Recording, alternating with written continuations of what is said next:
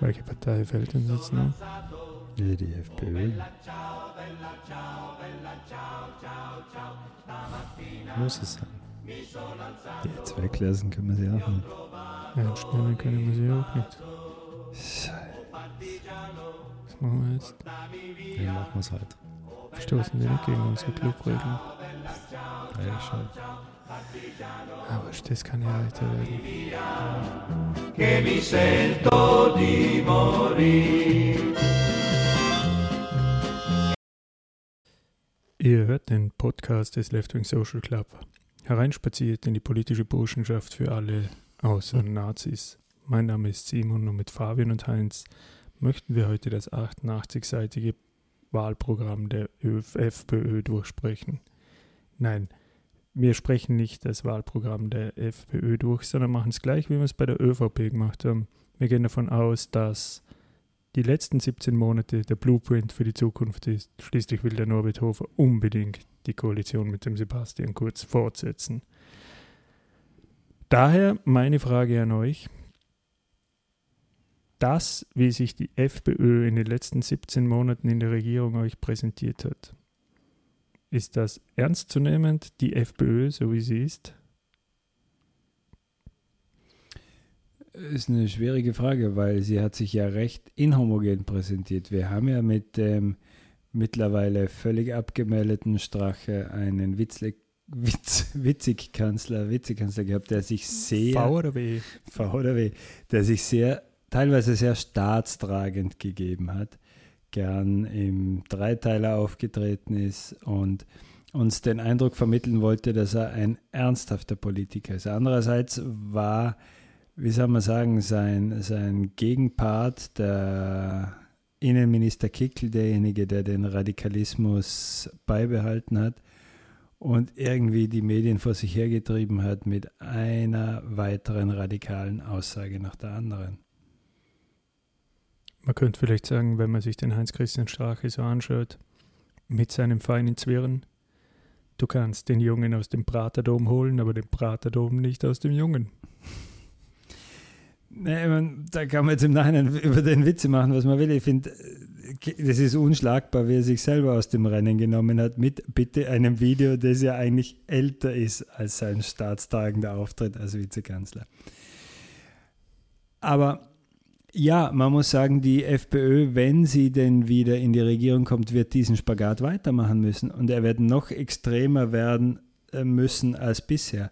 Der Norbert Hofer macht uns das jetzt ja vor. Also wir haben das letzte Mal darüber gespottet, dass die Eva Glawischnik Lämmchen gestreichelt hat. Wenn der Hofer könnte, würde er sich als Lämmchen abbilden lassen auf einem Plakat. Der Norbert Hofer ist wie der Wolf bei den Wolf und den sieben Geißlein. Der Kreide frisst, damit die Stimme sanfter wird und sich die Pfoten anmalt, damit man meint, er sei ein Lamm. Genau. Heinz, die FPÖ, jetzt hat sie sich als staatstragende Partei präsentiert auf der einen Seite und hat uns ja, sie ist ja nicht müde geworden, uns zu erzählen, dass sie eine demokratische Partei sind, dass sie nichts mit Antisemitismus zu tun haben, dass die ganzen Ausrutscher, tagtäglichen Ausrutscher, muss man schon fast sagen, alles Einzelfälle sind. Ist es irgendwie glaubhaft für dich, was die FPÖ da nach außen präsentiert? Na, demokratische Partei, würde man sagen, demokratisch gewählte Partei, okay. Aber sonst würde ich das jetzt nicht so stehen lassen. Und ja, wie hat sie sich gegeben in den 17 Monaten? Wie so halt der Juniorpartner, der da halt in die professionelle Aura des Sebastian Kurz irgendwie reingekommen ist und versucht hat, Schritt zu halten. Also es war über weite Strecken auch mit Dilettantismus geprägt. Also wenn man jetzt die Hartinger Klein zum Beispiel anschaut, die Personaldicke ist recht dünn, glaube ich, bei der FPÖ. Und die hat halt da mitgemacht. Die hat ja fast alles mitgetragen. Ich glaube, das Einzige, was sie erkämpft hat, war das Raucherschutzgesetz irgendwie rauszuzögern. Und viel mehr hat sie ja für ihre Klientel nicht erreicht. Der Rest, den haben sie ja mitgestimmt, mehr oder weniger. Und da versucht sich als die staatstragende Partei, wie du gesagt hast, irgendwie zu verkaufen, die es da am Machen ist. Aber da sind sie eigentlich Mitläufer gewesen. Mir ist so vorkommen, dass sie sich in ihrer Regierungsposition so richtig pudelwohl gefühlt haben, sodass sie mir den Eindruck vermittelt haben, sie sind jetzt da, jetzt ist ihre Zeit endlich gekommen. Jetzt spielen sie mit im Club der anderen europäischen rechtsnationalen Parteien, dass sie sich wirklich auf Augenhöhe mit einem Orban unterhalten können und sagen können, ja, wenn wir könnten, wenn der, die anderen nicht da wären, dann würden wir es machen wie der Orban, dass sie sich mit dem Salvini an den Tisch setzen können und sie sind auch in der Regierung und die Le Pen beispielsweise endlich mal eine ist, die noch nicht in der Regierung ist. Aber halt so, dass sie sagen können, gut, das Rechtsnationale, wie auch immer man das nennen will bei ihnen, das ist jetzt salonfähig, wir sind jetzt da, wir sitzen an den Schalltabeln der Macht und jetzt schaut es uns einmal zu. Das ist mein Eindruck von 17 Monaten. Also was mir, mein Eindruck ist, ich glaube, inhaltlich haben sie nicht viel weitergebracht, aber von sie hatten viel mehr Gelegenheit, es, die Stimmung im Land weiter zu vergiften. Also in den 17 Monaten, wo die dann auf einmal da waren, wieder, wir sind wieder da, wir sind wieder wer. Er ist wieder da. Er ist wieder da, ja. Vielleicht bald kann man das wieder sagen, wenn der HC Streich wieder da ist. Ah, ich habe jetzt den Peter Pilz gemeint. Also. ähm, jetzt habe ich wieder kurz den Faden verloren, warte, aber lass mir weitermachen. Dass sie eigentlich ähm, das geschafft haben, dieses, diese Grenzen, die Ausweitung der Grenzen, was man sagen darf, was man, was, was man endlich wieder sagen darf, so weit zu verschieben, dass es schon äh, Klimaveränderung, politisches Klima gegeben hat in Österreich, dass man das Gefühl hat, die, die jetzt so lange, die man jetzt mit der Political Correctness, das war am Anfang noch so ein Thema, die man so ein bisschen unterdrückt hat, sie dürfen ja jetzt nicht gewisse Wörter sagen und das ist dann verpönt und so, dass die sich dann getraut haben, weil jetzt sind ja ihre Vertreter, sind jetzt in der Regierung, das sind die professionellen Macher da im Land und die werden jetzt da mal den Ausländern zeigen, wo es hingeht. Und da hat man schon gespürt, dass das Klima rauer wird für die, die jetzt nicht diese White Privilege-Typen sind, sondern dass sich da halt dieses Gesocks, sage ich jetzt mal, das so dieser FPÖ-Pöbel ist, diese Stammwähler, die die FPÖ genau aus dem Grund wählen, dass die sich auf einmal aus ihren Löchern trauen und, und da jetzt halt einfach wieder ein bisschen Gas geben, wie man so schön sagt. Ja, wir werden zu dem äh, dann später eh noch kommen. Ähm, das heißt aber, wir haben uns ja bei der, bei der ÖVP waren wir uns ja eher einig, dass sie diesen Schein sehr stark zelebriert haben und in Wirklichkeit was anderes gelebt haben. Die FPÖ in dem Sinne ist ja nicht wirklich so weit davon entfernt, weil das, was, was du sagst, Heinz, ist ja, dass sie eigentlich noch mehr in die Richtung wollten, als sie sich in der staatsgrabenden, tragenden Position halt geben müssen. Ja, bei der ÖVP, äh, FPÖ ist es doch immer bedeutend schwieriger, weil man ihnen zutraut, dass sie dann doch im Kern genau die ausländerfeindliche Partei sind, für die wir sie halten. Und sie uns irgendwie auch da irgendwie immer ein bisschen im Unklaren lassen. Einerseits sind sie es ganz offen und am nächsten Tag nehmen sie es zurück.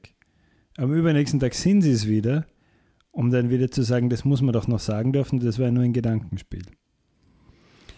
Also es ist bedeutend schwieriger, die Partei da zu fassen und es ist sehr schwierig, der FPÖ vorzuwerfen, das sei nur Show, um sich gut darzustellen. Man hat das Gefühl, bei jeder zweiten schnellen Bewegung fällt ihnen die Maske herunter. Ja, aber das Staatstragende ist doch eher die Show. Man hat doch, oder äh, man hat ja, doch, ich habe das Gefühl, meinen. dass sie ihnen das, äh, das Steine werfen näher liegt, als zu sagen, wir bauen es jetzt auf. Ja, ja, sicher. Und das ist das, was ich meine mit der Show. Ich nehme sie ihnen nicht ab, dass sie jetzt eine staatstragende Partei geworden sind, sondern sie sind das, was sie sind sie haben im Prinzip den Brandbeschleuniger noch in der Hand und sagen, sie waren es nicht, obwohl das Haus brennt. Na, aber was ich damit meine, ist, dass sie irgendwie beides sein wollen, oder? Sie wollen der rechte Revoluzer sein, der den äh, verkommenen und verfilzten Staat Österreich über den Haufen wirft. Andererseits wollen sie aber mindestens genauso gern der neue Filz sein. In, in dem Sinn haben sie ja mit der, mit der türkisen ÖVP, wenn man die letzte Episode von unserem Podcast gehört hat, doch einiges gemeinsam. Ja, wobei ich glaube, das haben sie nicht abgeschaut von der ÖVP, sondern das war immer schon bei blauer Regierungsbeteiligung, da sind die Korruptionsfälle nicht weit. Also wie heißt der Spruch? Äh, Regierungsbank, Oppositionsbank, Regierungsbank, Anklagebank. Also wir haben jetzt nicht mal 17 Monate und es sind schon äh, viele Fälle irgendwie untersuchen und bekannt. Die letzten sind ja gerade aufgeklärt. Buwok läuft immer noch. Und ähm, da sieht man mal, wie schnell es vom rechten Revoluzer, sobald man irgendwie an Trog sitzt, wie sagt das da, wie sagt man da, an, dem, an den Trögen quasi, sich Platz Bleibt. verschafft und bleibt und seine Leute unterbringt, wie schnell das dann geht. Und ich glaube, das war auch ein Thema, wenn man jetzt mal so Rebrü passieren lässt, die FPÖ, wie gesagt, hat ja keine große Personaldecke. Das sind ja nur eine Handvoll Typen, die da bestimmen, was passiert. Und das sind der Wilimski, der halt jetzt ein bisschen außen vor ist, der Strache, der Hofer, der Kickel, der Wilim, äh, der, ja, welcher fällt jetzt noch? Einer fällt noch. Aber auf jeden Fall halt so fünf Typen, die sich das ausmachen.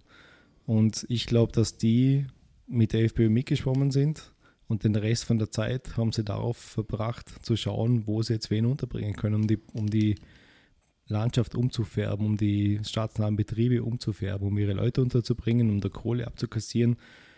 Und ich glaube, das kostet auch Zeit. Und das sind halt die fünf Typen. Wenn ich mir jetzt vorstelle, die haben auch nur 60 Stunden in der Woche, wo sie sich mit sowas beschäftigen. Und dann machen sie halt 20 Stunden Politik und 40 Stunden Postenschacher. so stelle ich mir das vor in der Praxis.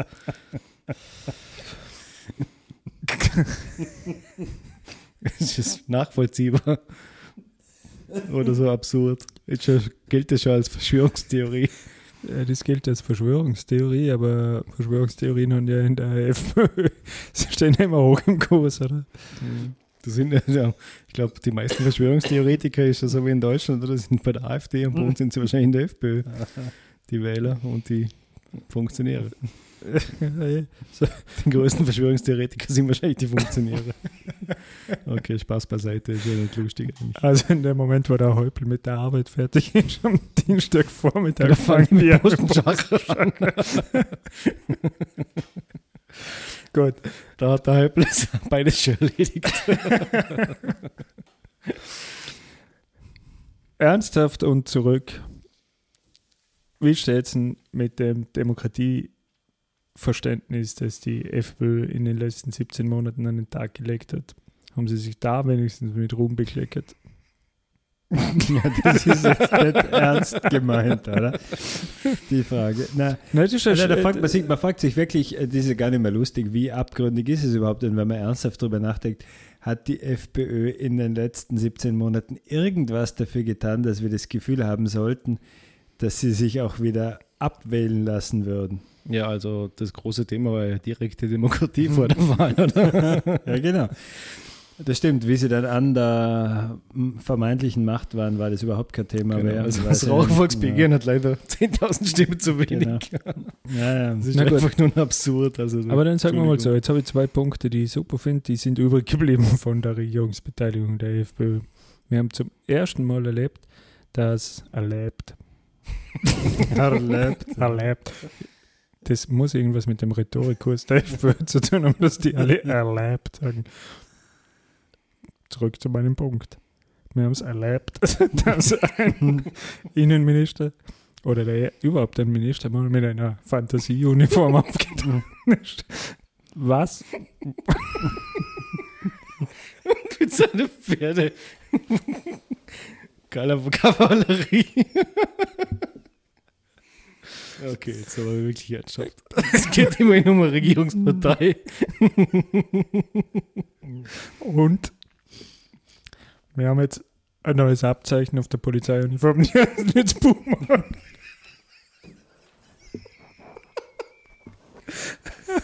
Was? Wie heißt das? Puma. Puma. Ah, ja, ja. Puma, Puma. ja. Puma, ja, genau. auf, Engl auf Englisch Cougar. Na, na, ich, mein, äh, ich, ich finde das wunderbar, dass wir immer noch in der Lage sind, uns über das zu amüsieren. Und Apropos das macht uns vielleicht zum österreichischsten Podcast von Oh allen, Mann. dass wir uns in Anbetracht von dem Drama noch amüsieren können. Das ist, glaube ich, schon Aber, Verzweiflung. aber das Thema, das Thema Na, aber jetzt mal Äh, ernst. Demokratie, Demokratie äh, Bewusstsein der FPÖ, das kann man nicht ernst diskutieren, weil wenn man es ernst diskutieren würde, müsste uns allen Angst und Bang werden. Die haben uns jetzt 17 Monate lang bewiesen, dass sie überhaupt kein Interesse an Demokratie haben und dass sie am liebsten jeden einsperren oder ihm zumindest das Reden verbieten würden, der gegen sie ist. Ja. Und jetzt sind wir, sind wir heilfroh, dass sich die Typen selber in die Luft gesprengt haben. Ja, das andere Thema, das wir bei der anderen Regierungspartei ja in der letzten Episode besprochen haben, war das Thema, für was steht denn die Regierungspartei. Also beim letzten Mal, für was steht denn die ÖVP? Die Frage müsste man sich jetzt auch stellen, ist das, für das die ÖVP ideologisch steht, das, was in diesem Regierungsprogramm sich durchgesetzt hat? Oder gehen wir eher davon aus, dass sie der Juniorpartner waren, deren wahre Anschrift da nicht wirklich durchgekommen ist? Du meinst die FPÖ. Ja, ich meine, die FPÖ. ja. Ähm, ja, wahrscheinlich, wahrscheinlich beides. Ich meine, man darf ja dem, dem Sebastian Kurz auch vorwerfen, dass er der FPÖ ja auch die griffigsten Punkte geklaut hat bei der letzten Nationalratswahl. Äh, die, man darf der FPÖ aber immer zutrauen, dass sie noch viel mehr Grauslichkeiten auf Lager hat, als wir es bisher gemerkt haben. Aber alles in allem, wenn man jetzt sich auf eine Position zurückziehen würde, wenn wir vor sechs Jahren das äh, jetzige Regierungsprogramm oder die jetzigen ähm, äh, Auftritte der Regierung erlebt hätten, würde man doch sagen, das ist nur die Handschrift der FPÖ. So sehr ändert sich halt leider auch die Geschichte und die Einstellung der anderen Parteien. Also die Frage war ja, was übrig geblieben ist jetzt vom Regierungsprogramm, wo, wo sich die FPÖ durchgesetzt hat. Ja, halt alles, was, was sich sicher durchgesetzt hat, war den politischen Diskurs dahin zu verschieben, dass alles unter dem Gesichtspunkt die bösen Ausländer kommuniziert wurde. Also jede, fast jede von den angekündigten oder umgesetzten Dingen hat eigentlich irgendwie ein ausländerfeindliches Thema als äh, Kommunikations- Punkt gehabt. Und da waren sie sicher ganz stark mit dabei. Die ÖVP ist ja auch schon vor, im Vorwahlkampf 2017 in Richtung Balkanroutenschließung und so weiter eigentlich nur auch schon auf dem Thema geritten. Ob sie sich sonst irgendwo durchgesetzt hat, jetzt auch außer gerade bei den Rauchern, also im Grunde auch immer, na, sehe ich jetzt eigentlich wenig, wenig Handschrift, vor allem wenn sie sich so als die soziale Heimatpartei, Äh, ich also glaub, diese, der- diese Arbeitervertreterpartei darstellt, die sie eigentlich in den letzten Jahrzehnten nie in, in relevanten Abstimmungsverhalten irgendwie gezeigt haben, dass sie irgendwas für Arbeitnehmer tut. Also das, das ist einfach eine wirtschaftsfreundliche Partei. Also so dieses, dieses Freiheitliche bezieht sich hauptsächlich auf Wirtschaftsfreiheit oder wirtschaftsliberal, aber in Richtung Arbeitnehmer oder auch wenn man das Programm von 2017 nochmal anschaut, wo eine Seite zu Arbeitnehmern drinnen steht, da ist ein Absatz, ähm, wo sie irgendwie einen Mindestlohn fordern, aber der darf nicht auf Kosten der Unternehmer gehen. Und die anderen fünf Absätze sind, die bösen Ausländer aus dem Ausland, die müssen wir quasi aus dem EU-Ausland müssen, wir sperren, Zuzug müssen wir sperren, die dürfen nicht die gleichen Sozialleistungen bekommen, wenn sie nicht mindestens so und so viele Jahre eingezahlt haben. Und da geht es nur um ausländerfeindliche Themen. Und die haben null Interesse, irgendwie die, sag ich mal, einfachen Leute, die sie eigentlich ansprechen wollen, zu wählen, die sie jetzt auch wählen. Also sind ja alle von der SPÖ zur FPÖ abgewandert. Aber die, sie vertreten sie halt nicht. Also ist einfach die sogenannte Arbeiterpartei. Aber die Sozialpolitik kann man genauso argumentieren, dass die Sozialpolitik dieser Regierung ganz klar die Handschrift von der FPÖ trägt. Dieses, ich mache es nicht besser für euch, aber dafür nehme ich den Ausländern was weg, geht es anderen schlechter und dann fühlt ihr euch vielleicht besser. Ist eine klassische FPÖ-Sozialpolitik im Gegensatz zu dem, dass man nicht behaupten kann, dass das wirklich eine klassische ÖVP-Sozialpolitik gewesen wäre.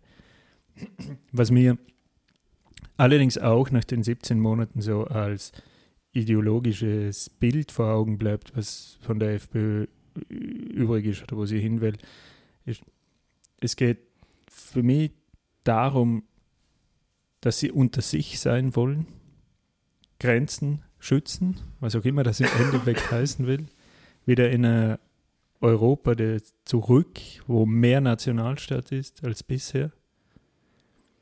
Und das vom Kickl propagierte Gesellschaftsbild, das zurück soll vor eine Zeit, bevor die 68er Revolution gegriffen hat und wir alle links, links verweichlicht worden sind, was auch immer das Hat das bedeuten der soll. Kickl auch gesagt? Ja. Das war der Söder.